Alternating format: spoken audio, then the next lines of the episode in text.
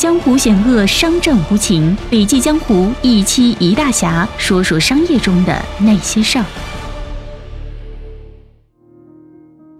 你好，这里是笔记侠，我是晴天。如果今天的内容你有话要说，欢迎文末留言。一八年八月二十五号，在求成商学院商业模式系列课上，浙江大学管理学院郭斌教授进行了以“商业模式的本质及创新”为主题的精彩分享，我们一起来听一下。一九九四年是中国正式加入互联网的元年，成为开启中国互联网时代的关键时间节点。无论是在商业媒体中，还是在商学领域的学术研究中，“商业模式”这一关键词在一九九五年之后数量激增。我们今天所看到的很多深刻影响人们生活的应用，其实都是在这个时间点之后才出现的。那为什么一九九四年成为整个全球关于商业模式创新的转折点呢？到目前为止，商业模式创新在中国，也包括西方的研究领域都没有清晰的定义。有没有一种办法可以让大家更简洁的去理解商业模式呢？这也是我一直在思考的问题。我一直信奉的一句话是：最好的理论一定是简洁的。换言之，管理理论的价值就在于可以用最简洁的方式去描述复杂的世界。我们现在如果站在一个商业模式上来思考，如何拓展你给用户的价值，又有哪些是可以拓展的呢？那么接下来我们可以就此做一个梳理。首先，第一点，建立差异化。不管你的公司提供什么东西，为满足用户提供什么样的价值，你首先可以思考的一个方向是：如果你能够提供差异化的价值，客户就会对你产生信任。比如说，在《权力的游戏》当中，在第五季的时候，还没有来得及播放，就已经有四集被泄露，而且网上下载量已经超过了一天一百万亿。按理说这是一个很崩溃的事情，但最终没有对它造成非常大的冲击，主要是因为泄露出去的版本和原版在画质上是有明显差别的，这就是所谓的差异化。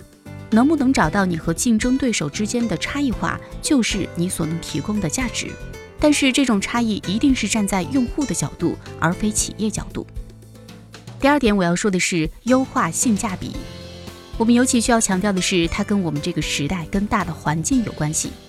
常规的市场结构是高端、中端、低端三者之间的价值通常不会错位，但是在经济收缩时期，就算是国企也要考虑社会成本，它有自己的成本压力，所以会关注生涯、关注产品。中间如果被上层挤压，就会把压力转给下层，最底层就会遇到问题，而最底端的，除非把成本控制能力做到极致。否则就会被压死。但更重要的是什么呢？过去的十年研究证明，目前特别是在新兴经济体当中，增长潜力最大、速度最快的，主要是中间这一块。只要接下来整个全球经济没有步入到复苏阶段，基本可以断定，未来五年是不可能发生全球性复苏的。这也就意味着，接下来在至少可见的五年之内，性价比将会成为最重要的竞争力，也是最大的价值机会。所有走性价比这条路线的，一定有非常明确的、大家公认的价值的锚点，要以这个锚点来考虑。要么跟竞争对手硬件一样，成本要比它降很多；要么我的成本跟对手一样，但是质量比对方高。这就是我们做的价值锚点。那么华为是靠什么在海外市场进行生存的呢？答案就是切入欧洲市场，在承载价格和质量之间达到一个极致的平衡。基本上可以这么讲，你如果跟我一样，你的价格绝对不可能比我还要低；反过来也一样，你的价格如果跟我一样，你的成本绝对不可能比我还低，你的资产也绝对不可能比我好。这就是它在欧洲发展的一个很重要的因素。如果要走性价比路线，至少要想清楚的是，你的锚点是什么？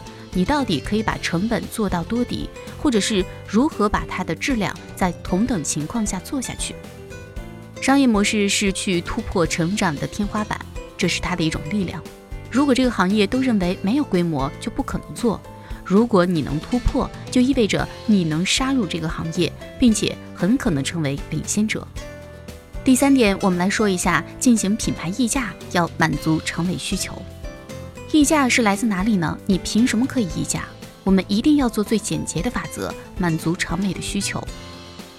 在需求高度离散分布的情况下，为了追求规模经济，我们都会去捕捉所谓的头部或者是那个最大的二八原则。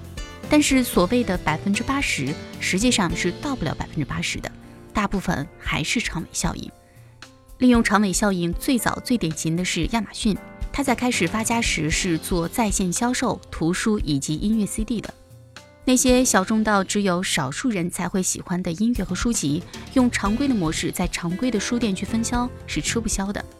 亚马逊所做的事情就是，你不愿意去卖，但是我愿意，所以它其实就是满足了那种高度离散的需求，就是单个的量不是很大，但是拼在一起就会有巨大的需求体量。随着互联网的发展，这种机会越来越多。可是为什么人们总是乐此不疲的去付溢价呢？它的价值在哪里？这个时代我们需要做的是如何低调的高调。低调是因为这样装备有层次感、有档次。高调是属于技术含量太低的，服装设计就是这样的，在走两极化。一端是为了极端的高调，把 logo 设计的非常大，恨不得相当于这衣服的一半。但另外也有一个趋势是把它做的很小，因为怕自己的 logo 大了很丢脸。它本身跟这个产品的功能性的价值是没有关系的，它是被赋予的价值。那这一部分能够被赋予的价值，就是我们在商业模式当中可以去挖掘的。那么问题又来了，我们如何去挖掘时间这个变量呢？时间一直是商业模式设计当中一个非常隐含的变量，因此相对于我们更容易感受到的空间变量，时间的价值往往被忽视。那么如何去挖掘它呢？答案就是去挖掘碎片化时间的价值。随着生活节奏不断变化，活动范围越来越大，时间的碎片化是我们这个时代不可逆转的趋势。尤其是在北上深杭广，坐地铁需要耗费非常多的时间，这就是大量的碎片化时间。它意味着可以去重构时间的价值，就是让这些本来已经失去价值的时间变得有价值。玩抖音的人为什么会忽略掉时间呢？这是抖音自己的设计。你对面前的没有兴趣，你只要去点任何一个操作，它都会切换到下面，但你永远不知道下一个是什么。在没有仪式的情况下，就已经切换到了下一个，总有一个是你感兴趣的。就这样，等你发现刷完抖音了，时间也没了。它其实是符合人性的，而且一播放全都是全屏，连系统的时间都给遮盖掉。这都是精心设计的结果，它背后还有大数据的支撑。好了，今天的音频分享到这里就结束了，希望今天的内容对你有所帮助。我是晴天，我们明天见。